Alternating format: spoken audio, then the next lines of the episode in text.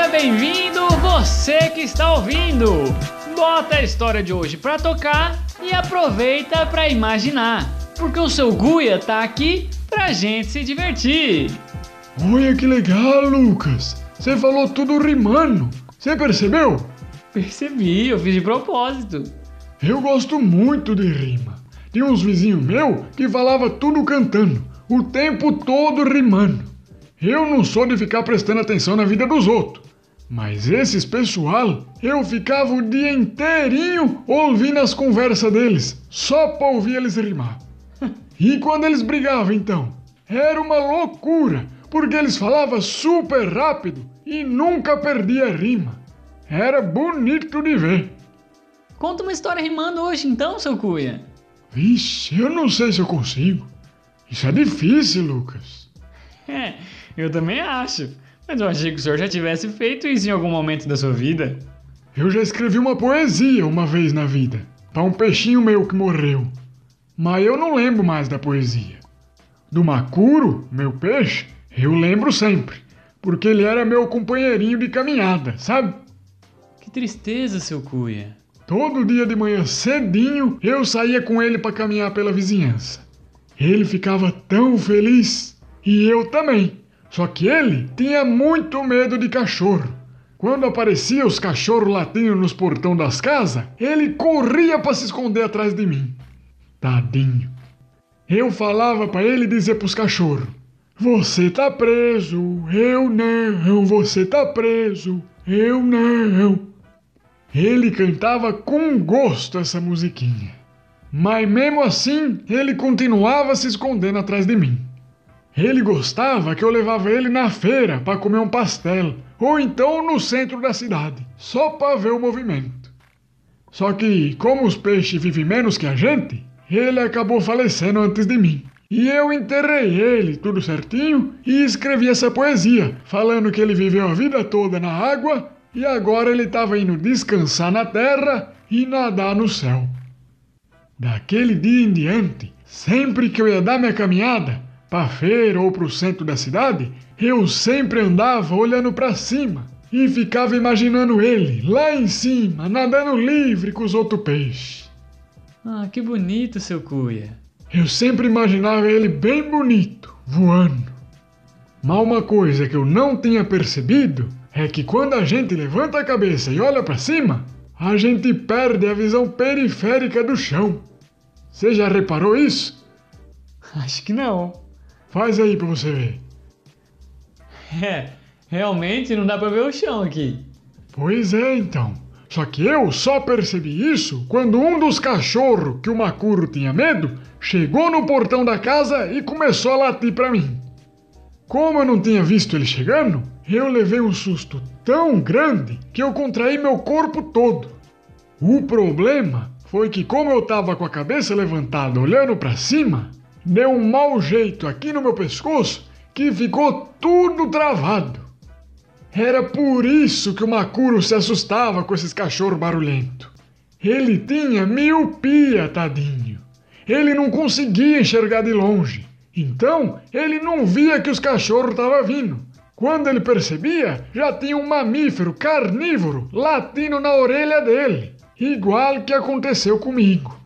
Não tem como não se assustar. A sorte do Macuro era que peixe não tem pescoço. Aí ele nunca teve um torcicolo daquele. Porque foi feio de ver. Quatro meses eu fiquei travado olhando para cima. Minha nossa, seu Cuia! Mas o senhor não foi numa fisioterapeuta? Então, eu até fui. Mas fui depois de umas 12 semanas. Porque primeiro eu achei que ia passar sozinho. Então eu continuei minha vida normal. Ia trabalhar, voltava para casa, comia, dormia, tudo olhando para cima. O mais difícil era para comer, porque com o pescoço esticado assim, ó, não dá para engolir a comida direito. Para olhar para o lado, eu tinha que virar o corpo todo. Para olhar para baixo, eu tinha que dobrar minha coluna. Eu fiquei parecendo um sapo, sabe? Sem pescoço, porque meu pescoço estava duro que nem uma pedra. E nada que eu fazia amolecia ele.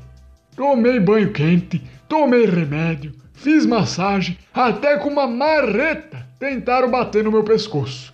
Mas ele nem se mexia. A fisioterapeuta que eu fui depois falou que eu não devia ter tentado bater com uma marreta, que isso era meio perigoso. Mas como que eu ia saber, não é? Foi assim que eu tenho aprendido a quebrar pedra. Eu achei que ia funcionar. Mas ela falou que não tinha virado pedra meu pescoço, só tava parecendo pedra. Por isso que a marreta não funcionava. E que, na verdade, meu pescoço estava preso daquele jeito porque os músculos tinham virado barra de aço. Ô louco, mas por quê? Ela explicou para mim que a cãibra que dá no corpo da gente é alguma parte do corpo já meio querendo virar ferro. E como o ferro não estica igual nossos músculos, quando a gente alonga a parte da cãibra, o ferro se desfaz e o músculo volta a ser músculo. E no meu caso, todos os músculos do pescoço viraram ferro ao mesmo tempo. Aí não dava para alongar. E também não adiantava bater com a marreta, porque marreta não quebra metal. Ainda se tivesse sido uma serra ou um alicate de corte, podia ser que eu tivesse conseguido. Mas com a marreta não ia ter resultado nenhum mesmo. Mas ela me curou com outro método. Ela pegou um maçarico, sabe, de fogo. Hum.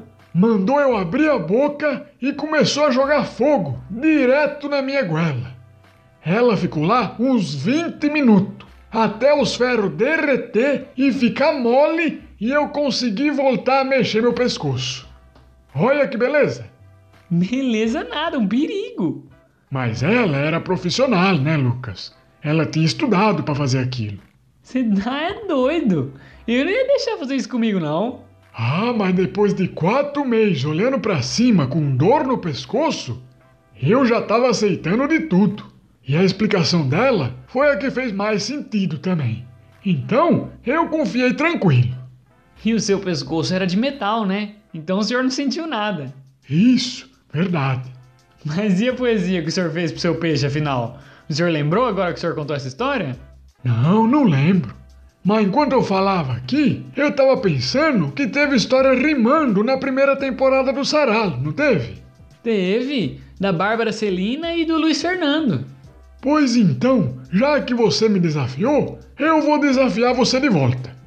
Na semana que vem eu conto uma história rimando, só se na outra você contar uma também. Mas rimando? É, vamos? Ai meu Deus. Mas vamos embora. Vamos rimar tudo aqui no sarau.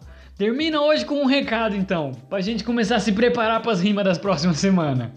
O recado de hoje é para avisar os ouvintes que a primeira temporada do Sarau tá no YouTube agora.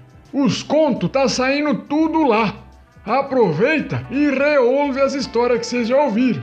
E se inscreve e dá joinha no YouTube do Sarau. E manda pros amigos.